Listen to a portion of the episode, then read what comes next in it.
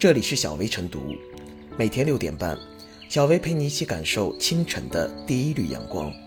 同步文字版，请关注微信公众号“洪荒之声”。本期导言：二月二十八日，腾讯公司通过其官方微博发布微信表情禁烟，最近戒烟了。多年以来，微博、QQ、微信等主流软件的表情包里都有吸烟的表情，一个大兵。叼着烟卷显得特别酷。据报道，自2017年开始，北京市控烟协会就一直跟踪和关注此事。腾讯公司的这个决定虽然来得有些迟，但作为国民软件带头戒烟，起到了很好的表率作用。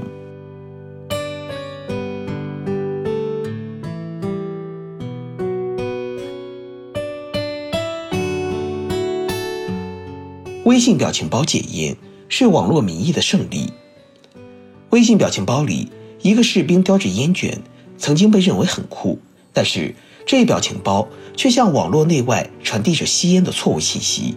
近日，叼烟卷的士兵微信表情包终于下岗了，实现了戒烟，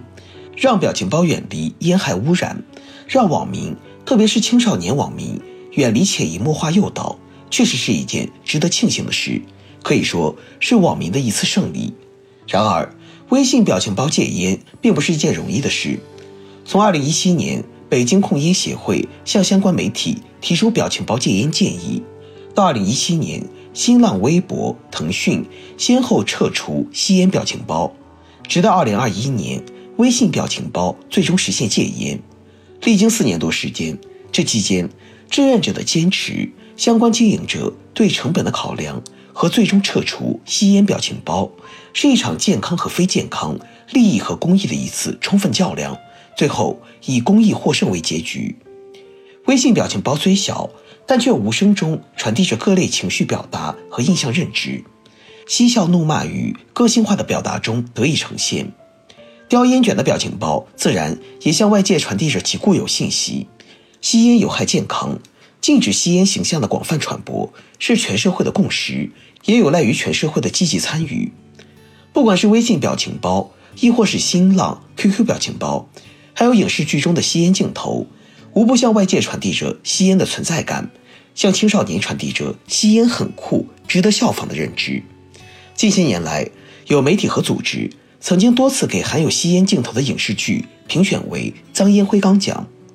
这些被评为“脏烟灰缸奖”的影视剧，有的其传播性还巨大，接二连三的吸烟镜头，其负面效应更为突出。因此，把这些影视剧评为“脏烟灰缸奖”，以此敦促那些影视创作者、相关传媒企业注重影视对吸烟带来的恶劣影响。截至二零二零年十二月，我国网民规模达九点八九亿，互联网普及率达百分之七十点四。其中，学生网民最多，占百分之二十一。微信作为企业，应该发挥企业公民应尽的社会责任、道义责任。表情包禁言，恰恰是其牺牲企业成本利益的一种表现。全面禁烟是全民共识，需要一个过程，是一场需要全民参与、主动推动的战斗。从公共场所禁烟，到高铁禁烟，再到部分普速列车禁烟。从给影视剧评选“脏烟灰缸奖”到微信表情包等禁烟，这一过程正在推进，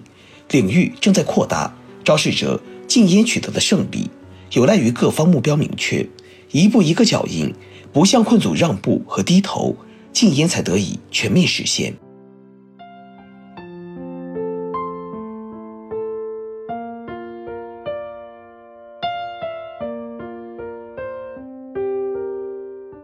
微信表情禁烟，虚拟空间也该营造无烟环境。社交平台已成为最常用的沟通工具，国民软件微信则拥有超过十一亿用户，每天都在频繁使用各种微信表情包，用于日常聊天沟通之中，表达自己的想法和情绪。微信官方表情的使用率非常高，大兵吸烟的悠闲表情获得网友青睐，经常被使用。吸烟表情。有心理暗示效应，产生吸烟很酷的感觉，在海量使用情况下，社会负面影响很大，甚至会诱导很多青少年用户尝试吸烟。由此可见，微信吸烟表情的影响力不可小觑，应警惕其对用户产生的诱导作用。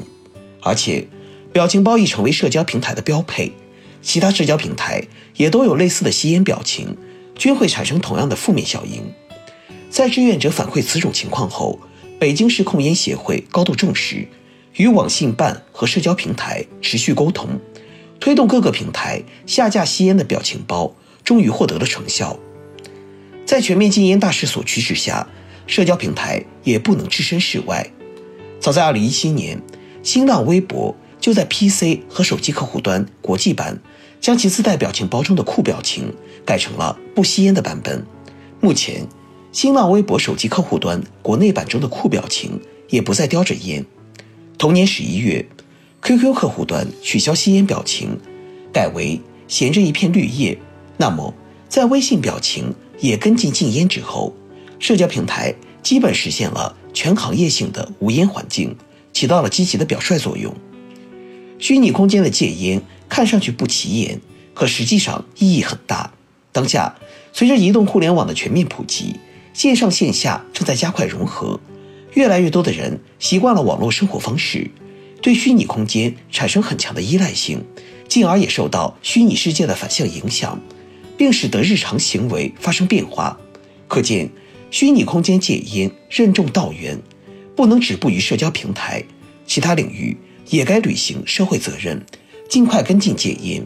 去除跟烟草有关的东西，诸如烟草软文、营销广告、烟草制品等，给用户营造一个干净清爽的无烟网络空间。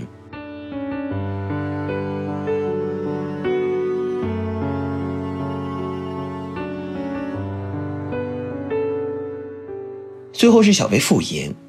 吸烟有害健康，为世界各国所公认，禁烟控烟已是时代潮流。微信主动撤销吸烟表情，是契合主流价值观的正确举措，值得肯定。现实中，如何响应禁烟令，往往考验着一个企业的社会责任担当。微信表情从吸烟到戒烟，虽是一个拿掉烟卷的小变化，但作为一种使用广泛的主流社交平台与互联网头部企业。主动响应禁烟控烟号召，无疑会起到一定的示范作用。我们期待更多的平台企业加入到这个队伍中来，阻止吸烟形象的传播，全面推动行业形成无烟理念，还网民一个干净的网络环境。